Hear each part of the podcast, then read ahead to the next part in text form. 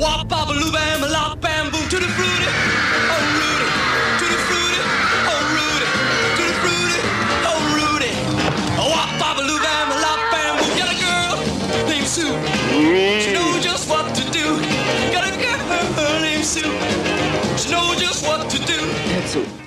Ich bin nicht der erste Typ, der sich in ein Mädchen verliebt, das er in einem Restaurant kennenlernt, das sich als Tochter eines entführten Wissenschaftlers entpuppt und das von irgendwelchen finsteren Typen auf eine einsame Insel verschleppt werden soll, um die ganze Geschichte zu vertuschen und damit keiner kapiert, worum es geht. Ich weiß es ja. Das hört sich nach einem ganz blöden Film an. Hallo und herzlich willkommen zu einer neuen Folge der Nostromo-Verschwörung. Heute wieder mit an meiner Seite der unglaubliche Fred und der filmkundige Sachverständige. alter Verwalter Basti. Äh, ja, hallo Fred, Grüße nach Berlin. Moin. Wie geht es dir? Es sind 40 Grad in meiner Dachstube, auch das optimale Klima, Mikroklima hier, um über einen heißen Film aus den 80ern zu sprechen. Ja, doch, ähm, sehr heiß. Ein äh, ganz junger, heißer Val Kilmer bei ähm, ganz heißer 50s Rockmusik oder Rock'n'Roll-Musik. Ja. Da haben wir uns ja einen tollen Film ausgesucht. Wir reden heute über. Das ist leider top secret. Oh Mann, Fred. Den hatte ich nicht kommen sehen, verdammte Hake. Genau, wir reden heute über den 1984 erschienenen Top Secret Film ähm, von den ähm, Regie Trio Ja, Abraham Sucker Sucker. genau. Eigentlich ist es ja Sucker Abraham Sucker. Oh Mann, es ist wirklich echt warm. ZAZ abgekürzt, die zwei Zuckerbrüder und den Herrn Abrams halt. Berühmt für unter anderem die äh, nackte Kanone. Ähm, Airplane, Oh ja, die verrückte Reise in einem verrückten Raum, nee, ähm, die unglaubliche Reise in einem verrückten, Ra- Flugzeug So rum, genau.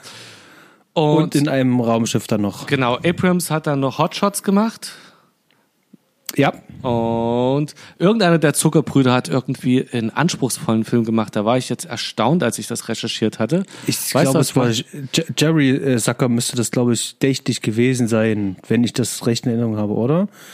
Ähm, meinst du hier äh, dem Himmel so nah oder sowas? Oder Ja, den unter anderem auch, aber ich meinte, glaube ich, noch einen anderen. der hat äh, Ghost Nachricht von Sam hatte der ja, gemacht. als den meinte ich. Also anspruchsvoll, in Anführungsstrichen. Aber halt kein Klamauk.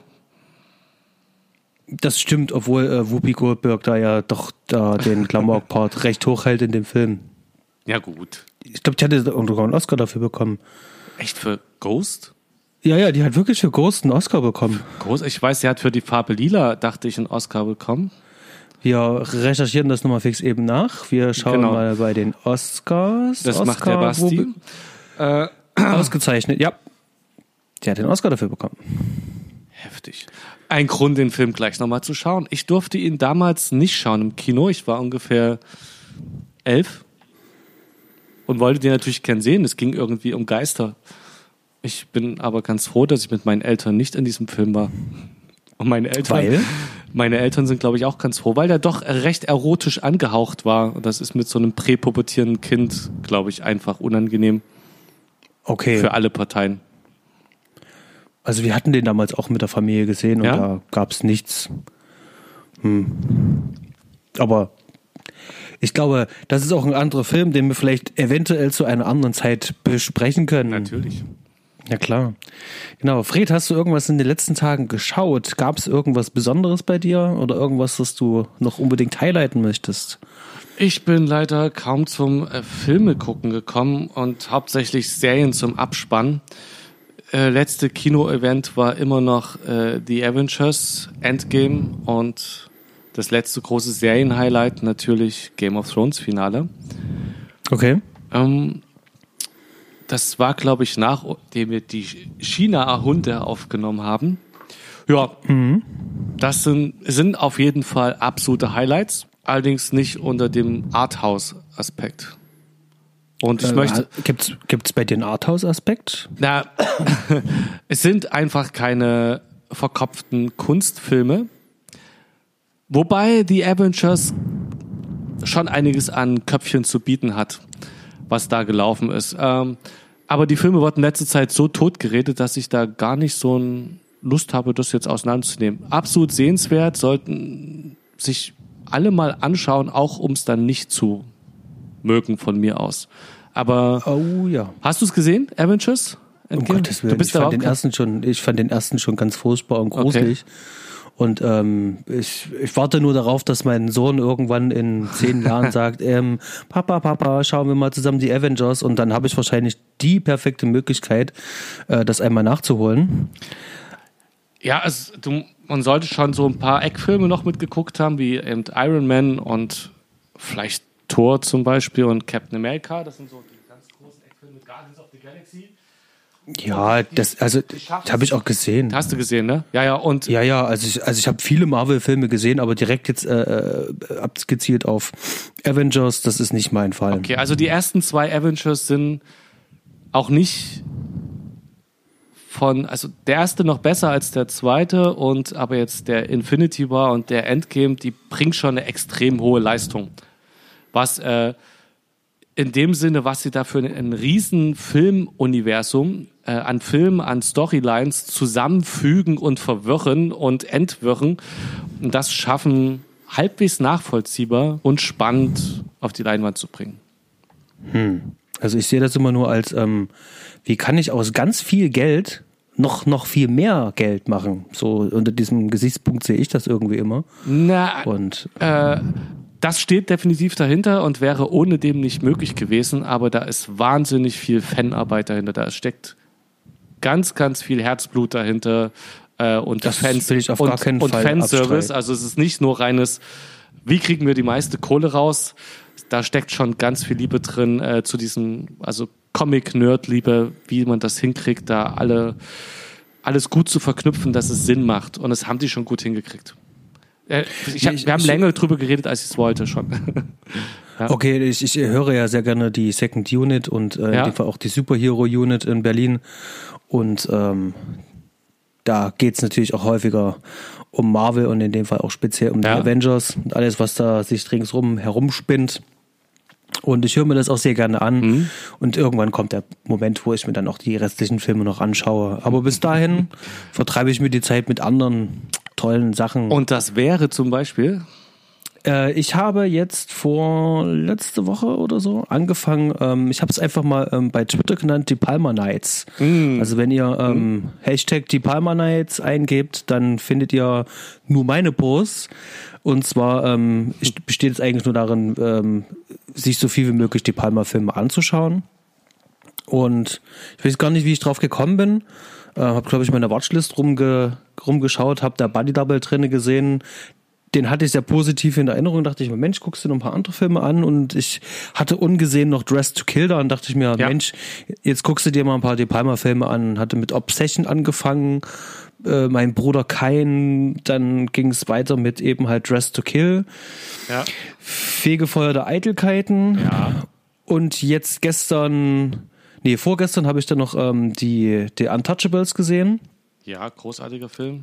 Und gestern ist dann auch meine neue Blu-ray angekommen und die ist wirklich sehr, sehr, sehr geil. Und ich kannte den Film noch nicht und der war gefühlt seit 20 Jahren auf meiner imaginären Watchliste Blowout mit John Travolta.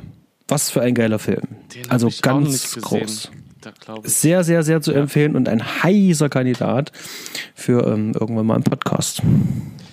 Äh, sehr gern. Ich kann mich kaum an De Palma-Filme erinnern, die ich nicht mochte. Also der steht bei mir immer für Qualität erstmal.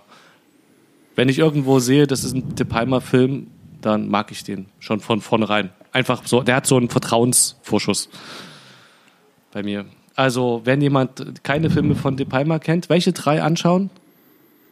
Welche drei? Auf jeden Fall ähm, The Untouchables, weil der ist natürlich ähm, le leichtgängig, den kann man sich gut Ja. wegschauen.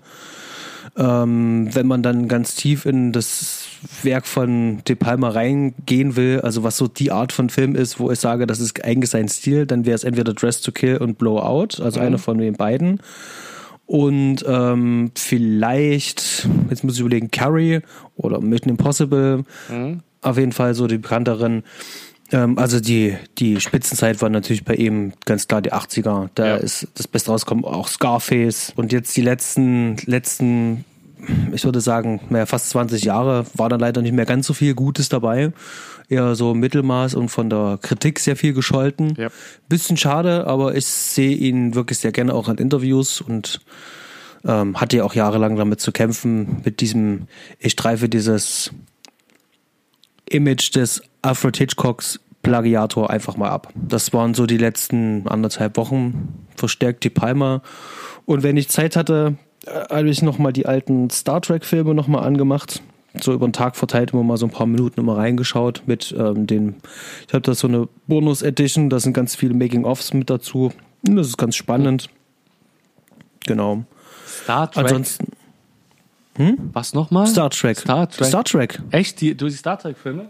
Aber äh, das ist keine Erstsichtung, sondern schon. Um Gottes Willen, nein, nein. Könnte ja die, sein. Nee, das, das ist einfach so ähm, beim Frühstück mal ein bisschen laufen lassen, dann zum Mittag ein bisschen laufen lassen. Ähm, irgendwie immer so zwischendrin, ähm, weil ich ich kenne die Filme halt und dazu dann halt immer noch ein bisschen Trivia noch dazu lesen oder eben halt äh, die, den Track zum Dienstag hören, Podcast. Okay.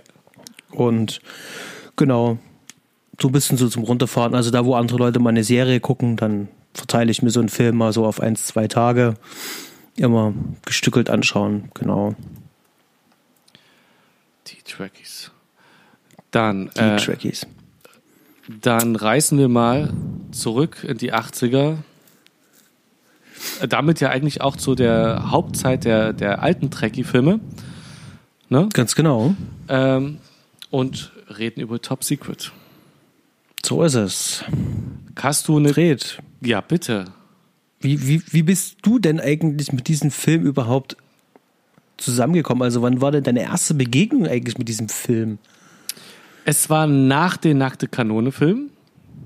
Es war im Fernsehen. Ich kann nicht genau sagen, wann. Ähm, es war in der pubertierenden Zeit.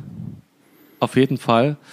Und der, also ich weiß es auch, weil ich glaube, mein Lieblingsgag war, äh, wo der SS-Mann sagt, und wir haben Stunden gebraucht, um sein Lächeln aus dem Gesicht zu operieren. äh, die Storyline mit dem Analintruder. Ähm, Hm, genau. äh, ja. Und da das mein prägendstes erstes er Erlebnis mit dem Film war, weiß ich, es muss irgendwann so zwischen 12 und 15 gewesen sein. Ähm, Okay. Fernsehen, genauer kann ich es nicht mehr sagen. Wie war es bei dir? Also ganz genau kann ich das auch nicht mehr benennen. Ich weiß, dass ich den Film in frühester Kindheit gesehen habe, irgendwann. Und äh, später dann, ich glaube mit 13, 14, 15 oder so, lief der irgendwann mal noch, ähm, ich glaube auf Fox muss das gewesen sein. Hatte ich den auch aufgezeichnet und regelmäßig angeschaut. Und jetzt an dieser Stelle möchte ich ganz gerne einen langjährigen Freund von mir gleich mal grüßen, den Philipp. Philipp, wenn du das hörst, ich habe dir den Film gezeigt. Du musst mir auf ewig zu Dank verpflichtet sein. Denn Philipp war ein riesengroßer Fan oder ist ein riesengroßer Fan der ähm, Airplane-Filme und schwärmte mir die ganze Zeit vor, wir müssen die anschauen, was wir auch getan haben. Und das mu- muss auch einmal Anfang Mitte 20ern gewesen sein. Und dann haben wir uns abends getroffen und äh, die Airplane-Filme zu schauen. Und wir haben ziemlich viel getrunken dabei und es war sehr ausschweifend. Und Philipp hatte dann die Angewohnheit, jedes Mal ähm, zu switchen. Und zwar, wir haben es in Deutsch gesehen und dann sind wir die Szene zurückgegangen und haben sie uns in Englisch angeschaut. und hat sozusagen noch simultan übersetzt und hat sich über den Wortwitz kaputt gelacht. Und so konnte dann eben halt mal ein Film nicht 90 Minuten, sondern halt 200 Minuten gehen. Und genau. Und er sagte so, es müsste doch eigentlich noch mehr geben als die nackte Kanone und eben halt Airplane. Und sagte so, Mensch, hast du noch nie äh, Top Secret gesehen? Und der, der kannte sie halt noch nicht. Und ich hatte ihn auf DVD da und ähm, Da ging's ab. Ganz genau, da ging's ab und er hat sich nicht mehr einbekommen. Und ich glaube, das war auch so eine Zeit, wo wir diesen Film dann verstärkt häufiger gesehen haben und uns die Gags um die Ohren gehauen haben. Und genau, also der verfolgt mich eigentlich schon etwas länger. Und heute habe ich den gesehen, das erste Mal seit wirklich sehr vielen Jahren. Ich habe den bestimmt vier, fünf Jahre lang nicht mehr gesehen gehabt. Ist bei mir ähnlich, mindestens, ja. Genau, und äh, war mir auch nicht mehr so sicher, ob er jetzt wirklich noch so gut ist, ob er dem noch standhalten kann, aber ich habe ähm, herzhaft viel geschmunzelt. Aber wenn man den so oft in der Jugend und äh, gesehen hat, da man kennt die Gags, man weiß ganz genau, was kommt, aber es ist, es, es funktioniert ähm, erstaunlich gut. Ja, äh, ich hatte auch, äh, als du sagtest, Fred, lass uns doch Top Secret beim nächsten Mal besprechen, dachte ich, das ist so ähnlich dann vielleicht wie bei den Bud Spencer Filmen. Die habe ich auch in guter Erinnerung und habe die irgendwann mal vor zehn Jahren, habe ich gedacht, ja, jetzt gebe ich die mir nochmal und genieße die so richtig. Ich habe angefangen mit den Bud Spencer und Terence Hill Filmen und dachte, oh, es zieht gar nicht. Also bis auf Nobody von Sergio Leone kommen die bei mir einfach nicht mehr an. Und da habe ich Top Secret angeschaut und es war einfach ein Fest heute. Ähm, es ist Genau. einfach ein Film, der immer wieder funktioniert. Keine Ahnung, ob der Humor universal ist. Ähm, oder ob der in der Zeit, also ob wir Nostalgiker sind, das die Frage können wir später noch klären, ob wir einfach in der Ja. Zeit festhängen oder ob das äh, bei jedem funzt. Können wir uns später unterhalten, das ist natürlich interessant. Aber der hat bei mir wieder gefunzt und äh, ich kannte auf jeden Fall Hotshots und Knackte Kanone habe ich vorher gesehen. Und äh, später dann die verrückte Reise in einem Flugzeug. Ich, würd, ich weiß nicht, ob das nicht sogar insgesamt der beste von diesen Filmen ist. Der, der irgendwie die geilste, funktionierendste Gagdichte hat. Top Secret? Ja. Bin ich mir nicht, also, wo es einfach, nackte Kanone rutscht, glaube ich, noch ein bisschen öfter ins Niveaulose ab, zum Beispiel. Ja, können wir, lass uns da später drüber reden, aber es ist so eine Frage, die ich schon mal in den Raum werfe, wo ich die mir jetzt heute überlegt habe beim Schauen, ob das nicht der beste von diesen Klamauk-Filmen ist, vom ZAZ-Team. Genau. Ähm, jetzt natürlich die wichtigste Frage: Um was geht's denn eigentlich in Top Secret? Ist das so wichtig? Das ist äh, eine sehr schöne Überleitung. Ähm, es wird nicht das letzte Mal sein, dass wir äh, diese Sendung über Roger Ebert äh, sprechen werden, ähm, der Kritiker schlechthin, der dann selber auch gesagt hat, dass der Film keine beschreibbare Handlung habe und auch keine brauche. Da Filme wie Top Secret nicht wegen ihrer Handlung angeschaut würden. Ähm, Genau. das trifft's ganz gut, ähm, aber man kann trotzdem kurz zusammenfassen, um was es geht. Und zwar geht es ähm, um einen amerikanischen Rock'n'Roll-Star, der eingeladen wird in die DDR, um dort bei einem Kulturfestival äh, zu spielen und wird dann dort in ein Komplott verwickelt, ähm, wo es darum geht, äh, am zeitgleich an diesem Kulturfestival planen die Generäle dieses äh, Staates DDR, also in dem Fall ist es ja nicht die wirkliche DDR, aber planen eben halt einen Überfall ähm, in Gibraltar. Und ähm, während die Nick Rivers heißt er, gespielt von Will Kilmer, da drinnen verstrickt wird, ähm, kommen dann noch lauter verrückte Menschen noch mit dazu, wie zum Beispiel der französische Widerstand, ähm, dann wie heißt sie Waltraud? Ja, im Deutschen heißt sie Waltraud, genau. genau. Ähm, und ja, viele verrückte ähm, Auftritte von Menschen, inklusive Omar Sharif und mit äh, Happy End. Ähm, ich habe ihn zwar erst vor ein paar Stunden geschaut, aber so richtig zusammenkriegen tust aber auch nicht. Das, äh, die Story ist wirklich der reine Aufhänger für die Gags. Das grobe. Ja, das- das ist, das- das, du, die Story ist wirklich egal. Du kannst die, wenn entweder machst du es so kurz, wie du es gemacht hast, oder du musst jeden Gag erzählen. Das ist halt der Film. Es gibt, es geht wirklich immer nur darum, den nächsten Gag geil platzieren zu können und das alles grob im Spionagefilm-Genre oder im Kontext von Spionage. Das ist äh, und mit Bezug auf vor allem Filme aus der Richtung. Genau, also wenn ich das richtig äh, auch gelesen hatte, die ähm, Macher Zucker, Abraham Zucker, wollten da so eine kleine Hommage an den Zweiten Weltkriegsfilme machen und auch an den äh, äh, die ganzen Elvis-Filme aus den 50ern und das alles miteinander vermischen. Und weil man das nicht in Nazi-Deutschland spielen lassen wollte, und gesagt, Mensch, es ist kalter Krieg, lassen wir das einfach in Ostdeutschland spielen und nehmen aber trotzdem so ein bisschen die Ästhetik aus diesen ganzen Nazi-Filmen und packen da halt ganz viel mit rein.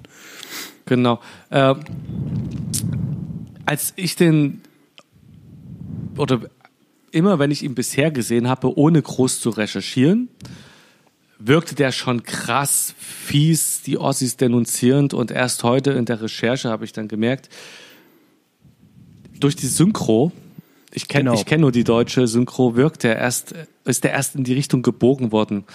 Der, der Haupt, die Hauptintention war, diesen Film auf das Dritte Reich anspielen zu lassen und Genau. Eigentlich soll es sehr Nazi-esk sein und die Uniform, die ganze Art und Weise geht in die Richtung.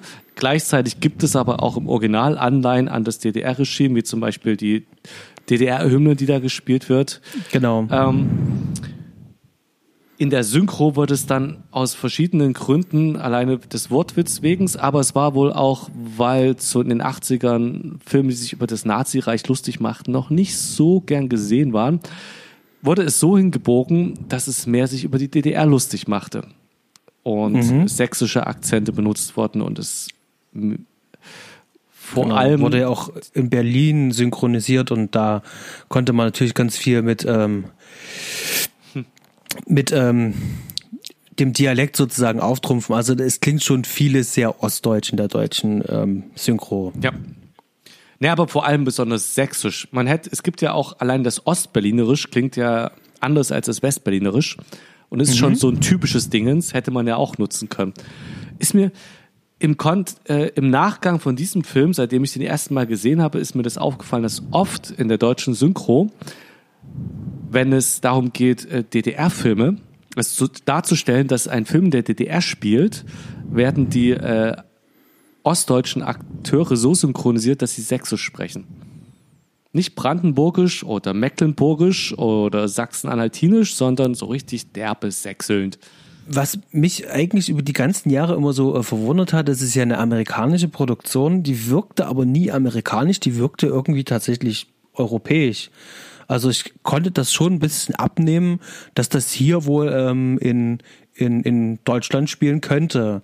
Und heute bei der Recherche, ich bin erst über den Cast gestolpert, Ja, dass eigentlich ja. Mhm. ausnahmslos alles Briten sind, bis auf Val Kilmer, sind alles Briten. Ja. Und dann habe ich nochmal nachgeschaut und die haben das wirklich komplett äh, in Großbritannien gedreht. Selbst die Surfszene am Anfang ist an irgendeinem scheißkalten Strand in England entstanden. Na hier, äh, ähm, St. Ives. Genau, haben sie ein paar Palmen hingestellt und dann wurde Großbritannien mal zu Kalifornien. Eben. Ganz genau, Ski-Surfing. Gra- Großartig. Äh, vom Look her auch ist es so, dass ich mich oft oder vom Feeling her ein bisschen an Monty Python oder die ähm, Benny Hill Filme von der Ästhetik her so ein bisschen manchmal erinnert fühlte. Ich weiß nicht, ob du das nachvollziehen Also kannst. Ja, kann ich nachvollziehen. Also ich habe auch noch nachgeschaut. Ähm, ich, ich mag auch den, den, den Bildlook insgesamt, also ganz klassischer 35 mm Film. Und die haben das mit Panaflex-Kameras von Panavision gedreht. Die klassische ähm, über Jahrzehnte Kinokamera auch in Hollywood. Und ähm, da sieht man schon automatisch eine Wertigkeit auch in dem Bild halt auch an. Also das wage ich jetzt hier einfach mal in den Raum zu stellen. Also für mich ja, ist das schlüssig. Ja. Ähm, wir haben uns jetzt nicht groß vor, vorher abgesprochen, wir sind ja, wir schwitzen beide sehr. ähm, normalerweise würden wir den Film jetzt Stück für Stück durchgehen. Ich frage mich gerade, ob das bei dem Film überhaupt Sinn macht. Also vielleicht so ein bisschen ähm, ähm, episodenhaft, also dass Okay. man so ähm, ein, einzelne ähm, Sachen auseinandernehmen kann, weil es gibt wirklich sehr schöne Set-Pieces, äh, muss man sagen, also äh, auch viel natürlich auch in, in, in Sets gedreht wurden, aber auch wirklich sehr schön und ich habe den Film jetzt bestimmt 15 Mal gesehen, insgesamt, wenn nicht sogar noch mehr. Und man entdeckt trotzdem immer wieder mal so ein paar Kleinigkeiten. Und da ist wirklich, es gibt eigentlich keine Einstellung, wo nicht immer irgendwas total Bescheuertes passiert. Es ist Oder- unglaublich. Dieser Film hat einen Detailreichtum, der, der verblüfft mich jedes Mal. Vielleicht ist das auch mit der Grund, warum der Film nie langweilig wird. Der ist wirklich, jede Einstellung ist mit so viel Liebe und so viele Details und Witz gedreht worden. man müsste wirklich jede Einstellung besprechen. Nicht, gar nicht die Story, sondern wirklich jede Szene für sich und was da drin steckt, kann man auseinandernehmen. Wenn wir ganz kurz nochmal äh, so, so ein bisschen so über den Stab mal reden wollen, wer alles mit dabei ist. Regie hat man schon kurz mit erwähnt. Auch das Drehbuch haben die drei Jungs mit übernommen. Ebenso wie die Produktion. Jetzt kommt aber äh, was äh, sehr Interessantes, und zwar äh, die Musik, ähm, die an einigen Stellen wirklich so ein bisschen so überdreht ist und äh, ma- majestätisch ist und äh, auch ein bisschen klingt wie, äh, als könnte es aus den 60er Jahren sein. Ähm, Maurice Jean, der Vater von ähm, Jean-Michael Jean. Echt? Ja, Ich habe bei Musik gar nicht geschaut, das ist ja witzig. Und äh, das, ich, ich musste selber nochmal nachschauen. Also ich wusste, dass der Vater von ihm ähm, äh, Komponist ist und Filme gemacht hat, dass der aber so viele gemacht hat. Und vor allen Dingen auch für wirklich wahnsinnig große, ähm, bekannte Filme auch äh, mehrere Oscars bekommen hat. Also da war ich sehr überrascht. Also der hat zum Beispiel Dr. Shiva. genau, Dr. Chivago, Lorenz von Arabien, dann Gorillas im Nebel, Ghost, Nachricht von Sam. Genau, also da ist so viel dabei, was der alles gemacht hat. Und ich war ähm, sehr überrascht, das alles zu lesen. Das hatte ich gar nicht mehr so auf dem Schirm. Das äh, wusste ich auch nicht. Nach Musik hatte ich Genau. gar keine Zeit zu, zu schauen. Krass. Cool. Genau. Musik ist aber hier ähm, leider muss man sagen, also in dem Fall fast schon nebensächlich. Also die, die Musik ist, ist da, also der Score. Der Rest ist, des Films ist ja wirklich die ganz klassische Rock'n'Roll-Musik. Die übrigens ähm, Val Kilmer sogar selbst eingesungen hat. Selbst gesungen hat, genau. Hat er gut gemacht. In seinem ersten langen Film überhaupt. Eigentlich ist das mit einer der Ikonen aus unserer Jugend. Ist das so? Ja. Äh, Aber so eine Neben Nebenikone, also kein Arnie und kein Brad Pitt, aber so eine zweite Reihe Ikone. Du verstehst, was ich meine? Der hat sich in den 80er und 90ern schon ganz schön durchgezogen durch ein paar Filme. Hat dann äh, das, die ersten Batman-Filme dann zum Abschluss gebracht, kläglich, wo ich den eigentlich auch mag. Ich will, Zum Beispiel. Ich will gerade, Willow mochtest du auch nicht so, ne? Nee, äh, äh, habe ich noch nie gesehen. Ach, der hat's noch nie gesehen. Genau. Also ich kann mich in. Ach ja, jetzt habe ich es wieder. Genau. Ähm, True Romance. Karen McCoy kann ich mich entsinnen und Tombstone und Heat natürlich, selbstverständlich. Genau. Daran kann ich mich entsinnen. Genau, das, Und- das sind schon, also für mich mitprägende Filme. Es war genau meine Filmzeit, wo ich äh, bewusst habe angefangen, Film zu schauen, ein bisschen zu schauen, wer ist Regisseur und so weiter. Anfang 90er, wo ich so 10, 11, 12 war und nicht nur Filme geguckt habe, sondern auch wissen wollte, was steckt dahinter. Und da war Val Kilmer präsent mit seinen Filmen aus den späten 80ern und 90ern. The Saint, der war jetzt nicht äh, so geil, aber den habe ich auf jeden Fall auch äh, gesuchtet. True Romance habe ich öfter auch geschaut. Ja, Red Planet, stimmt, ich kann mich entsinnen. Genau. Der war nicht so Das- der Hit, aber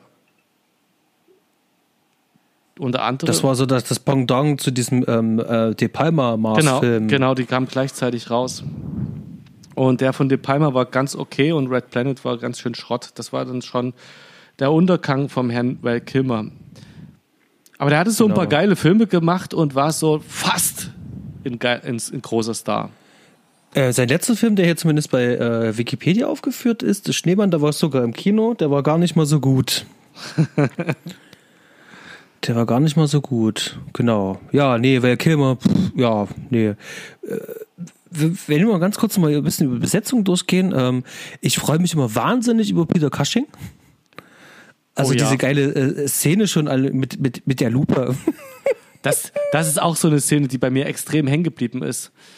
Äh, die, die müssen wir, die Leute, die den Film jetzt nicht kennen, der, die ganze Szene müssten wir eigentlich beleuchten. Die, ist, äh, die, die gehen irgendwann in der Mitte vom Film in einen schwedischen Buchstore irgendwo in Berlin, in ein Bu Büchereigeschäft, treten da in Kontakt zu einem der vielen Underground-Agenten, nämlich dem, in dem Fall dem Verkäufer im Buchbücherladen, der ziemlich alt ist. Und als sie auf diesen Verkäufer treffen, hat er eine Lupe vor dem Gesicht, wo natürlich das Auge groß ist. Wenn man durch die Lupe schaut, dann nimmt er diese Lupe weg und das Auge ist immer noch groß. Das Herrlich. so. Und diese ganze Szene Genau. ist rückwärts gedreht. Genau, das, das, das, war mir so Die gar nicht Szene- bewusst. Das kann man eigentlich als der äh, Erkennen an einzeln teilen. Aber die haben mehrere Tage geübt, um das rück, äh, rückwärts äh, spielen zu können komplett. Ganz genau. Ich hatte mir das dann mal angeschaut. Ähm, da gibt's ähm, bei den Outtakes auf der DVD kann man sich Mhm. das auch mit anschauen. Da gibt's einmal das komplette Ding, wie die das halt gemacht haben. Das ist schon, das ist schon ziemlich geil. Du hast es dir äh, richtig, ähm, im, äh, so wie es gedreht wurde, angeschaut. Ne? Das, Ganz genau. Bonusszene hatte ich keine Zeit mehr zu recherchieren. Genau, du erkennst es und es ist eine relativ lange Szene, die geht ja fast zwei Minuten, Ja, die die komplett rückwärts gespielt haben. Das ist eine ordentliche Leistung. Peter Cushing, ja auch ein großartiger Schauspieler, der seit den 30er oder 40er Jahren präsent ist. Und was ich heute auch gelesen hatte, was mich als Star Wars-Fan erfreut, für den Top Secret hatte der für sein Make-up eine Maske anfertigen lassen. stimmt. ne- Ganz genau. Einen, ähm, eine 3D-Maske von seinem Bild, also ein Abdruck von seinem, von seinem Gesicht. Und Peter Cushing hat im ersten Star Wars-Film den General Tarkin oder so ähnlich heißt er gespielt.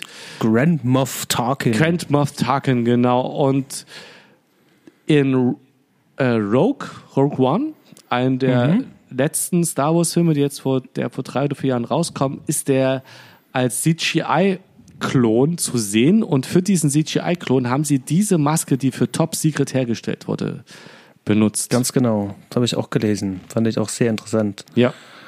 Das ist geil. Und äh, was ja auch geil ist, wenn man sich das überlegt, da haben die für Rogue One alte Requisiten benutzt und das und bei Top Secret haben die ja auch jede Menge alte Requisiten äh, wiederverwertet. Hast du das gelesen? Zum Beispiel von Superman, einem der Superman-Filme mit, äh, Super, äh, mit Christopher Reeve. Da, Erzähl mal. und zwar die Szene, wo die aus dem Hochhaus nach unten schauen mit den Autos und dann laufen Ratten, die größer sind als die Autos durchs Bild. Ja. Das ist eine Requ das ist geil. So geil. Es ist ja eine richtig schöne, äh, mit liebevoll hergestellte äh, Requisite und die stammt aus dem Superman-Film. Alles klar, es sieht auch ähm, sehr amerikanisch dann auf einmal aus. Ja. Also nur in dieser einen Szene, obwohl die da, glaube ich, äh, in Berlin da irgendwie Genau, ankommen oder die so. sind eigentlich in Ostberlin und dann hast du auf einmal so ein Hochhaus, das nicht, das nirgendwo in Deutschland zu finden ist. Das wird ja doch viel besser eingeleitet. Äh, Das ist ja so eine äh, Landkarte dann, ne? Ja. So wie bei äh, was was äh, Indiana Jones. Und dann wird aber aus dieser Landkarte, die da so, wird dann halt eine Pac-Man-Nummer halt, wo dann Ja, der Pac-Man genau. sich dann durch die Straßen dann ist doch durchfrisst. Genau. Ähm, ja, wir hatten schon gesagt, die Gagdichte ist wirklich sehr hoch. Also äh, ein Gag jagt den nächsten. Und ich glaube, wenn man das ein bisschen vorspult, ähm, also nee, nicht vorspult, gleich am, gleich am Anfang, man sieht zuerst Oma Scharif auf dem Zug. So eine ganz Ja. klassische ähm, ähm, äh, ähm, Spy-Game-Szene auf dem Zug, so auch wie bei äh, später dann, Jahre später ja dann auch bei, äh, wie heißt der, äh, Mission Impossible Genau.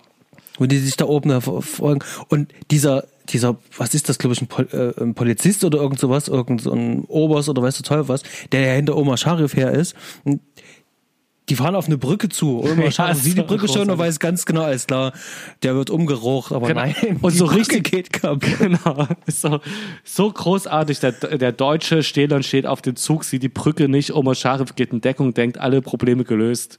Aber der stahlharte Deutsche reißt die Brücke ein und bleibt stehen. Putzt sich Genau, kurz das Hemd. Großartig. kann ich auch noch an eine Szene en- entsinnen, also wo ich wirklich sehr klein war, äh, die so hängen geblieben ist und jedes Mal, wenn ich das jemandem versucht habe zu erklären, da habe ich immer nur Fragen angeschaut, aber man muss die Szene sehen, äh, wo die Zug fahren und äh, am Bahnhof ankommen und kontrolliert werden von diesen ähm, Offizieren und dann fahren die halt vermeintlich los, aber in Wirklichkeit fährt ja der Bahnhof los. Genau. Das ist unglaublich, unglaublich.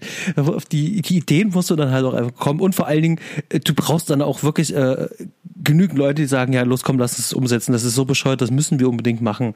Und äh, hier erklärt sich ja auch zumindest auch, warum die auch selber mit an der Produktion bete beteiligt waren und auch Drehbuch mitgeschrieben haben. Also das muss sozusagen eigentlich in einer Hand bleiben. Und wenn du schon ähm, ein Trio bist, dann ist es doch perfekt, wenn man da die, die Arbeit sich gut aufteilen kann. Ich weiß, ich kenne die Hintergründe so nicht, stelle mir das vor, ähnlich wie es wahrscheinlich bei den Coen-Brüdern ist oder bei anderen Duos, die oft zusammenarbeiten, wo so eine kreative Teilung.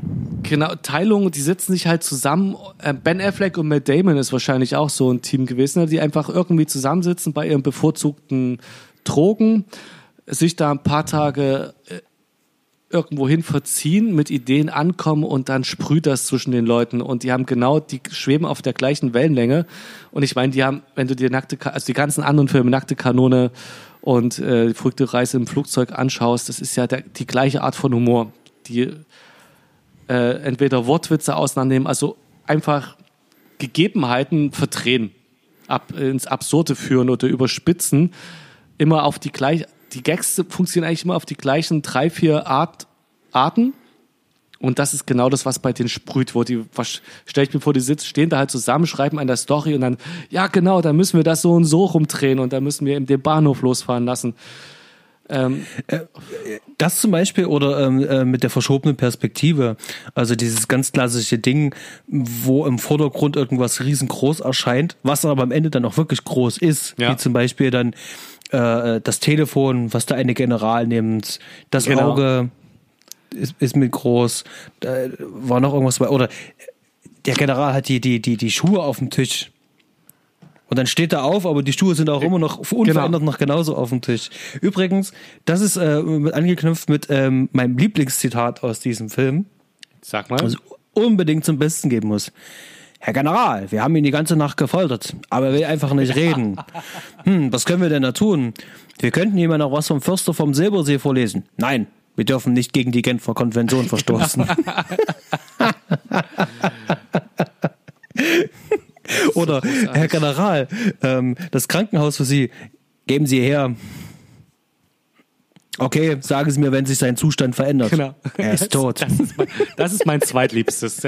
Ja, ja, genau. Das, ja, die spielen halt einfach mit den Erwartungen, mit den Klischees, übertreiben die und äh, führen die dann halt zu einem anderen Ende, als man es erwartet. Genau. Und reißt da hatte ich ja äh, schon in unserer, ähm, ich, ich sage jetzt mal ähm, kurz bevor wir vor, ähm, bevor wir aufgenommen haben, hatten wir uns ein paar Notizen selber gemacht und ich hatte die Frage aufgeschrieben: Der Humor in dem Film, ähm, den gibt's ja so nicht mehr heutzutage in Filmen. Also Mhm. ich mir würde jetzt nichts einfallen, wo es sowas gibt. Und jetzt natürlich die Frage: Würde dieser Humor denn heute überhaupt noch funktionieren? Würde man denn noch mal so einen Film so machen? Das letzte Mal, wo, wo ich solche Filme geguckt habe und ich sage dir, es gibt die Filme noch, nur auf einem viel schlechteren und billigeren Niveau. D- Das meine ich eben halt. Dann ist es ja nicht, dann ist es ja nicht äh, der gleiche Humor. Also der Humor beziehungsweise äh, mir kommt das so vor, ähm, es wird immer infantiler, es wird Ja, immer, ja. es ist, es wird vor allem auch immer bekloppter und immer äh, dümmer. Und ähm, hier, hier merkt man dann doch schon, ähm, also es ist ganz viel klassischer Slapstick mit drinne, ähm, Übertreibung. Aber das Niveau ist nicht so weit runtergerissen und Es, na, es gibt, wir können es beim Namen nennen, die Verarsche der Scream-Filme. Äh, wie hießen die? ach so hier äh, äh, ähm, ja ähm, genau Und da hat auch zum Beispiel einer von den Zuckers hat Scary da, Movie. Scary Movie, genau. Da hat dann bei Teil 57 und 58 von Scary Movie oder so hat auch einer der Zuckerbrüder dann noch Regie geführt nee produziert oder produziert. Die sind ja in der Tradition dieser Filme. Die kommen halt von der Qualität nicht ran. Scary Movie 1 habe ich noch ganz genossen, aber von die Grundart des Humors ist ja ähnlich. Es wird ein Filmgenre genommen und dann wird das ins Absurde geführt. Also ja, da, zum Teil ja, aber also gerade auch bei, ähm, ich glaube auch ab Scary Movie 2 war das dann schon ähm, äh, dieser Fäkalhumor, Ja, der da mit extrem. reinkam. Und das ist was, was mich bei einem Film absolut, äh, also das, das stößt mir so sauer auf, dass ich da halt auch gerne ausmache dann bei sowas. Das, die gehen, die gehen gar nicht mehr und es gibt und es gibt diese Pseudo-Parodien dann ja dann auch von zum Beispiel 300 Äh, ja, genau. Die Spartaner und ich oder sowas, keine Ahnung, wie es hieß. Oder Ähm, ganz schlimm hier, äh, Tiefpunkt, ähm, Movie 43. Keine Ahnung. Das, naja, guck's, guck's dir bitte nicht an. Es sei denn, du willst dir mal ähm, einen Nachmittag oder so versauen. Ähm, diese Art, also auf dem Niveau gibt es das nicht mehr, aber ich finde, diese Filme führen die Tradition oder knüpfen da an und ziehen auf einer sehr schlechten Art das Ganze weiter, eben, es sehr ins Dämliche und Niveaulose absackt. Die, äh, ich denke, dass der Humor, so wie es bei den Filmen ist, theoretisch noch funktionieren müsste. Also ich habe halt auch so diesen Härtetest gemacht und am Anfang war ich mir nicht ganz so sicher und dann hat mich der Film aber irgendwann Ja. gepackt. Also wenn dann das, äh, das Intro mit dem Skeet-Surfen, das fand ich noch nie so wirklich witzig. Wenn das äh, vorbei ist und die fahren Zug, spätestens ab der Szene, wenn der dieses ähm, Bild malt im Zug, Ja. Da der Film mich eingeschworen. Das ist halt einfach, das ist so eine bekloppte Idee. Das ist so bescheuert und das hat mich sofort gepackt und ich musste sofort herzlich lachen. Und dann auch äh, dieses ganze Gespräch, was der dann führt. Im Hintergrund läuft der Kassettenrekorder mit ähm, äh, diesem ähm, Deutsch-Englisch ähm, Band, was da halt läuft, dieser Sprachkurs. Und Genau. Na, das ist, Im Englischen ist es ein Sprachkurs mit schlechtem Deutsch. Also ja, genau. englische Phrasen werden mit Wörtern gemixt, die deutsch klingen, aber die es im Deutschen nicht gibt. Und ähm, der deutschen Synchro wird eins meiner Lieblingsgerichte, die meine liebe Mama macht, nämlich verlorene Eier, also Senfeier, aber die ähm, Verlorene äh, Senfeier. genau, du, die Ossis kennst wahrscheinlich, mehr oder weniger. Nee, verlorene Eier in Senfsoße jetzt. Verlorene Eier in Senfsoße, genau. Wird als Rezept da aufgesagt.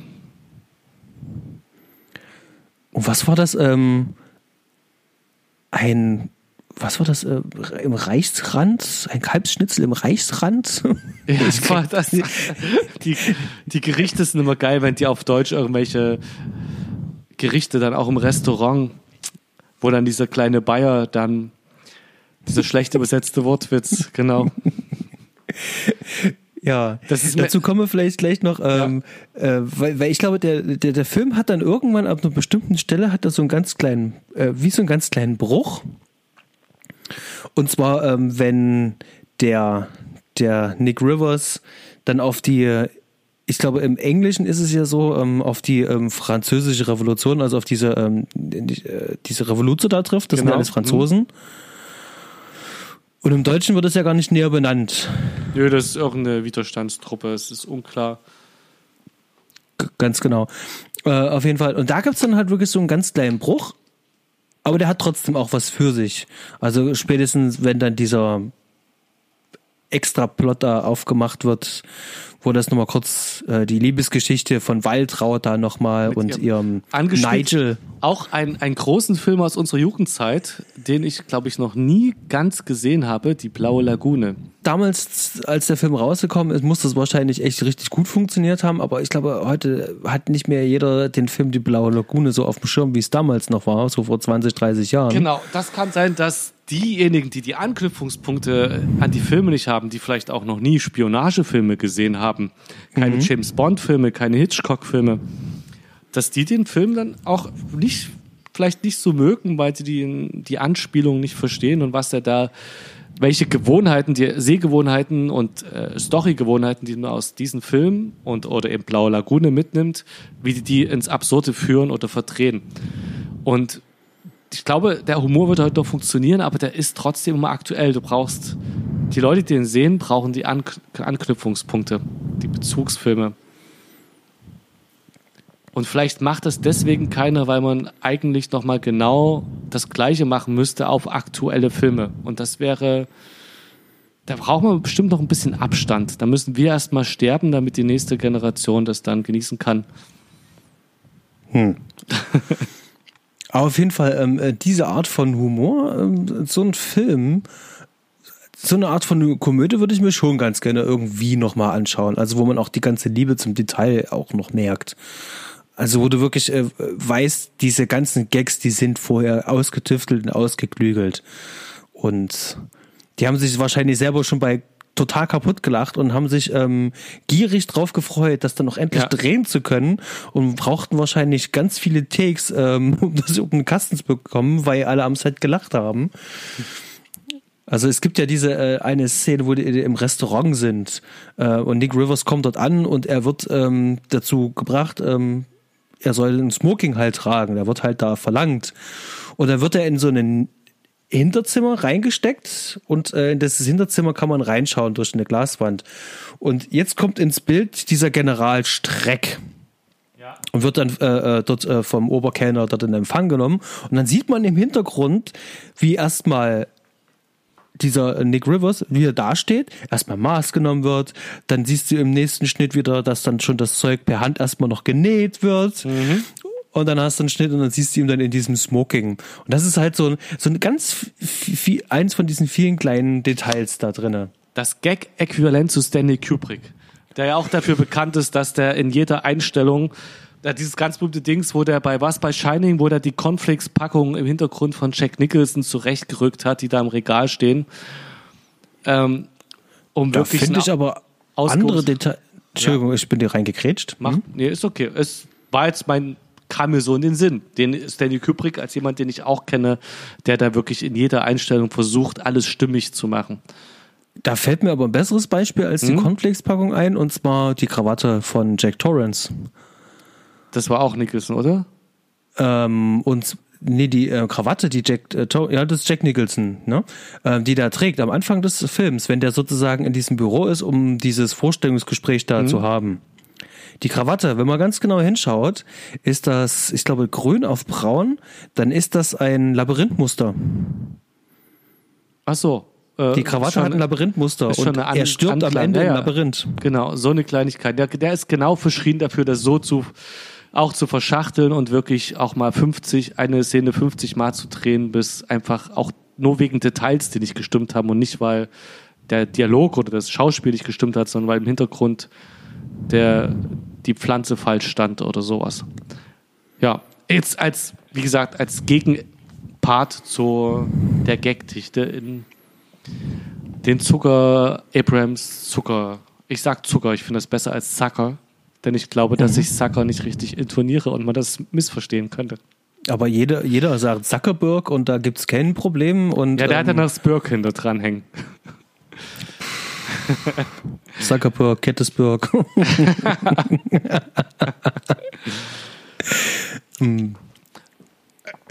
Äh, unser Gag-Niveau erre äh, erreicht auch ungeahnte Untiefen.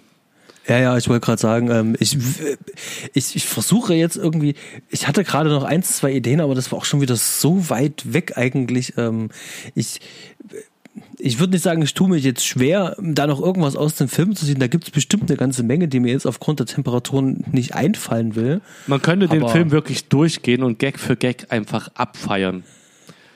Das Dann empfehle ich aber lieber, äh, diesen ganzen Film unbedingt äh, selber mal anzuschauen. Also Genau. das ist ähm, Das ist mit äh, Sicherheit ein höherer Genuss, als uns dabei zuzuhören, wie wir drei Stunden lang einen anderthalb Stunden lang Film besprechen und jeden Gag beschreiben. Ähm, ja, schaut den Film, wenn ihr auf nackte Kanone steht. Was ist äh, ein Fun Fact, den ich noch krass fand? Val Kilmer eigentlich ja mit in seinem ersten Film ja. theoretisch noch kein Star, hat damals eine ganz berühmte Frau gedatet, die im Hintergrund, wenn er in der Gefängniszelle sitzt, als Poster an der Wand zu sehen ist. Chair. Der war mit Cher zusammen in der Zeit. Echt verrückt. Das haut dich jetzt auch um, wa? Das wusste ich nicht, nee. Und diese Poster sind eine Anspielung darauf. Ah. Okay, das, nee, tatsächlich, ähm, das wusste ich nicht. Ich habe mir ist heute aber aufgefallen, dass das Poster von Cher an der Wand hängt. Das ist mir heute das erste Mal aufgefallen, dass da eins da hängt. Aber du gibst mir gerade den Zusammenhang. Das, genau, hängt damit zusammen. Und auch noch dieses große Auge von Peter Cushing, das wollte ich vorher eigentlich sagen, das ist auch eine Anspielung, denn der hatte mal äh, ein geschwollenes Auge und zwar eins, das wirklich dreimal so groß geschwollen war. Ja, ja, ja. Was äh, wohl mit seinem Krebs zusammenhing, was sie damals noch nicht wussten. Und die haben diese als internen Gag, kamen die da drauf, das so zu machen. Mit diesem Auge. Ja, ich habe nicht mehr viel zu sagen. Ich habe mich gefragt, kannst du einschätzen, wie hoch war das Budget, wie gut war der vergleichsweise finanziert? Denn ich empfinde den ja. Film als sehr aufwendig gedreht. Ganz viele also Komparsen. Hatten, 9, 9 genau. Millionen US-Dollar hat er gekostet. Ja. Und hat so um die 20 Millionen dann eingespielt in den USA. Hast du Vergleichswerte? Ich meine, äh, Avengers hat 400. Millionen US-Dollar jetzt gekostet in der Produktion. Das war aber inflationsbereinigt und so weiter. Hast du da einen Vergleich? Ist das eine gut Ich kann, nur das, ich kann nur wirklich nur das äh, wiedergeben, was mir hier IMDb ausspuckt. Sag mal, einen großen Film aus von 1984, einer der, von dem du weißt, dass der gut ausgestattet war finanziell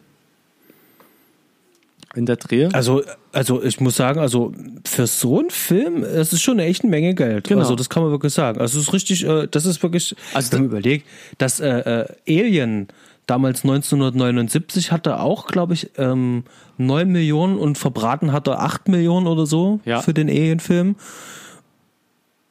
Und was, was, was war das noch? Ähm, da hat man auch drüber geredet, ähm, ähm, äh, die Klapperschlange zum Beispiel. ja. Ja, weiß- auch deutlich, deutlich weniger. Ich, ich, weiß, ich weiß gar nicht mehr, wie viel, wie viel der hatte, aber auf jeden Fall sind 9 Millionen da schon, ich sag mal, für so einen kleinen, äh, nischigen Film ist das schon, ist schon eine ganze Menge. Ich schau gerade, Terminator hatte 6,5 Millionen. Und das Genau. War, und der ist ja auch von 84. Mhm. Und es war aber ja keine High-End-Produktion, ne? Terminator. Das war schon mit Gilt noch irgendwie als B-Film. Genau. Also Nee, es aber- ist schon kein kleines Budget, ist aber auch nicht scheinbar nicht das absolute Mega-Budget. Aber der fühlt, äh, der schaut sich so an, als wenn die ganz viel Geld zur Verfügung gehabt hätten. Ja, gut, aber die, die hatten ja aber vorher auch schon was gemacht. Ne? Also, sie hatten ja vorher schon die unglaubliche Reise im verrückten Flugzeug gemacht. Und die hatten, wenn ich das auch recht in Erinnerung hatte, hatten die auch schon die nackte Pistole, hatten die doch schon gemacht, die Genau, Serie. die, die Serie, aus der dann die nackte Kanone-Filme herausgegangen Ganz genau, sind, die ich streckenweise äh, besser finde als die Filme, die Serie. Ich kenne nicht viele Folgen, aber ja, da waren eigentlich die gleichen Gags schon angelegt. Ganz genau. Und ähm, ich glaube, die, die haben sich da was Eigenes aufgebaut und ich, ich denke auch, es ist ja von Paramount äh, produziert. In den 80er Oh ja. Jahren wirklich äh, Oh ganz ja. viel. Die unglaubliche Reise in einem verrückten Flugzeug hat dreieinhalb Millionen gekostet, ist von 1980 und hat 80 Millionen eingespielt. Genau. Also, Ist das 20-fache seines Budgets und Top Secret ist gerade mal mit dem Doppelten seines Budgets rausgegangen. Wahrscheinlich hat auch die, die, die Thematik keine äh, interessiert, aber glaube ich, äh, die, die wussten schon ganz genau, wel- welche Themen sie nehmen wollten und ich glaube, das war eher so ein, so, so ein Herzensding, weswegen wahrscheinlich die Gagdichte auch ganz besonders hoch ist. Die haben wirklich alles verwurstet, was mit dem Thema da zusammenhängt. Zumindest ähm, ergibt sich mir das jetzt hier aus diesen ganzen Hardfacts raus. Und deswegen mussten sie danach dann noch irgendwas anderes machen. In dem Fall haben sie den zweiten Airplane ja gemacht. Ja. Und dann ging es ja schon los mit äh, The Naked Gun und damit haben sie ja ihren Ruf dann sozusagen komplett besiegelt und untermauert. Ähm, Komödien, überhaupt also lustige Filme, als grobe Einordnung von Filmen. Wenn du da, hast du da ein Ranking in so ein internes, wo du sagst, mein liebster Film, der mich zum Lachen bringt und dann in welchem Abstand dazu Top Secret liegt? Ach du Scheiße. Ich, ich habe keins, also ich überrasche dich jetzt auch mit der Frage, ich habe da kein Ranking. Also ja, ich habe auch kein Ranking und ich muss zu meiner Schande gestehen, dass die ähm, die die die Komödien, die ich so gesehen habe in den letzten zehn Jahren, deutlich weniger sind als ähm, vielleicht noch vor 20 Jahren. Also habe ich natürlich als Kind, Jugendlicher mehr Komödien gesehen. definitiv. Und mich reizt das auch nicht. Äh, Wir hatten jetzt 20 Jahre lang Adam Sandler und ähm, ich glaube, du weißt, worauf ich hinaus will. Ja, da Adam- hat mich jetzt auch so nicht wirklich viel gereizt. Nee, Adam Sandler ist nicht mein Ding. Ich mag Will Ferrell sehr gern. Ja, das stimmt, da gebe ich dir recht. Aber die sind auch mitunter sehr klamaukig und ja, das Niveau ist fragwürdig bei den meisten Filmen, aber ich, das, der, wenn ich in der Laune bin, dann gucke ich die Filme, dann weiß ich, dass, wenn ich die anmache, dass die bei mir zünden. Das geht nicht immer, aber dann der Typ zündet. Dann noch, äh, im Zusammenhang mit Vince Vaughn ja gern oder den Wilson-Brüdern. So die Filme. Ben Stiller schaue ich hin und wieder auch gern. Den mögen ja viele nicht. Das spricht mich mitunter an. Aber das sind ganz wenig richtig gute Komödien, also Komödien, die man jedem vorsetzen kann, jederzeit. Da gibt es so und so ganz wenige, die richtig, richtig gut sind. Sondern es ist schon so ein, für eine ganz spezielle Zeit und einen speziellen Humor gemachte Filme. Aber das ist jetzt ja Schnuppe Basti. Wir haben lang genug über Komödien gequatscht heute. Ja, jetzt müssen wir zu einem bitteren, zu der bitteren Wahrheit kommen. Jeder Tag hat ein Ende, auch der heutige. ich, sehe, du bist äh, heute schon gut durchgebrutzelt. Definitiv. Für, gefühlte 45 Grad hier in meinem, meiner Dachwohnung. Aus, äh, aus Au aufnahmetechnischen Gründen kein Ventilator, Fenster geschlossen. Perfekt. Ganz genau. Ähm, ja. Ich denke, wir haben alles Wichtige auch zum Film gesagt und zum Thema Komödien und ähm, was ich vielleicht noch ganz äh, in, interessant fände, ähm, vielleicht für den geneigten Zuhörer, das mal ganz kurz damit zu erwähnen. Ihr habt es mitbekommen, wir haben eine sehr willkürliche Veröffentlichungsstrategie, die wir hier verfolgen. Und äh, das ist einfach nur der Tatsache geschuldet, dass wir bereits im letzten Jahr 2018 im Sommer damit angefangen haben und äh, hatten da irgendwie noch nicht so den richtigen Weg gefunden oder den richtigen Kanal, um das zu veröffentlichen. Und damit haben wir 2019 dann angefangen. Jo. Und äh, unser Podigy-Kontingent sagt uns allerdings, äh, wir können nur zwei Stunden pro Monat veröffentlichen. Wir können das natürlich auch noch nach oben hin aufreißen, die Range. Das wird aber ein bisschen mehr Geld kosten und ich glaube, da sind wir uns ähm, einig. Jetzt im Moment macht das so ganz gut Spaß und äh, wenn wir ein paar mehr Zuhörer haben, ähm, habe ich da auch kein Problem, noch mehr Content äh, zu veröffentlichen. Aber so passt das ganz gut in unsere Zeitpläne rein und es sind zwei Stunden ganz in Ordnung und alle zwei Wochen eine Stunde über einen schönen Film plauschen. Ich denke, das geht Genau. klar. Und die nächste Folge, die wir jetzt veröffentlichen werden, bevor ihr diese hört, wird halt im Sommer rauskommen und es werden Kommentare über Weihnachtsgänse fallen. Genau. Das mag den einen oder anderen verwirren, aber vielleicht ist das auch schon ein à la Kubrick eingeflochtener Hinweis auf kommende Folgen. Ihr werdet sehen. Wir sprechen jetzt aus der Zukunft über Filme, die wir in der Vergangenheit aufgenommen werden, die dann in der Zukunft laufen. Habe ich das richtig zusammengefasst? Ja, das hast du. Sehr schön. Wir freuen uns auf jeden Fall über Bewertungen bei iTunes. Gerne auch eine kleine Rezi.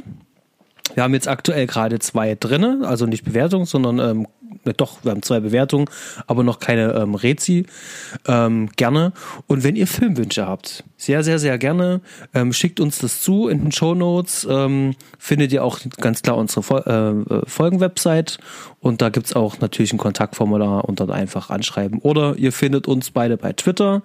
Ähm, mich findet ihr unter Sebastian Schmidt oder unter Killerseppel und du, Fred, bist ähm, Freddy Handricks, ne? Freddy Hendrix, genau. Freddy Hendricks, genau. Ach, ich, ich weiß gar nicht, so viel mache ich auf Twitter jetzt auch nicht. Ähm, ja, Ja, also ich Ist bin, also, also gerade Film-Twitter-mäßig, ähm, Podcast, Film-Podcast, Twitter-mäßig unterwegs ähm, und bin da im regen Austausch mit der deutschen Prominenz der Podcast-Szene. sehr gut. Die, Genau. die da wäre? Ähm, also es geht los von den Abspannguckern bis hin zu Bahnhofskino, ähm, Kompendium des Unbehagens, Schöner Denken, Second Unit. Ähm, ich habe noch einen ganz wichtigen vergessen, ähm, eine Filmanalyse. Kann ich nur empfehlen. Ähm, das, äh, ich hatte es äh, in, in einem Twitter-Post auch mal als die ähm, die Speerspitze der deutschen po Filmpodcast-Intelligenz genannt. Ja, ich habe jetzt, du hast sie mir letztens ja auch empfohlen, habe da jetzt angefangen reinzuhören. Die ist uns schon gut. Es gibt einfach zu viele äh, gute Podcasts. ja, Da Genau. hole ich auch langsam dann auch der Filmpodcast-Welt noch auf. Gut. genau. Aber bis wir ähm, auf dem Niveau sind, werden wir noch äh, ein paar, viele Monate, Jahre ähm, noch rumquatschen, rumlabern bei 40 Grad in, in unseren Dachgeschosswohnungen. Bis du auf diesem Niveau bist, ich habe vor, auf diesem Niveau zu bleiben. Für mich. um, damit das im Kontrast dein Niveau aus noch viel krasser rüberkommt. Also ich, ich fände es ja schon äh, spannender, wenn wir das hinbekommen, unsere Ams und unsere ganzen Zisch- und Schnalzlaute äh, irgendwann vernünftig beseitigt zu bekommen. Das sorgt doch für Sympathie. Möglicherweise. Es gibt aber auch Leute, die, wenn sie bewusst darauf achten, aggressiv dadurch werden. Und ähm, ja. Soll ähm, es auch geben. Ähm, ähm, genau, ähm, genau. Aber ähm, ja, ja. oder ihr macht, Ja, ein, genau. ihr macht ein Trinkspiel draus. Oh, Okay, Fred, ich glaube, das reicht für heute. es reicht für heute. Genau. Schönes Schönen Abend euch allen, schönen Morgen, schönes Weihnachten, frohes Osternfest, wie auch immer. Ganz genau. Wir hören und lesen und sehen uns später. Bis dahin. Ciao. Ciao.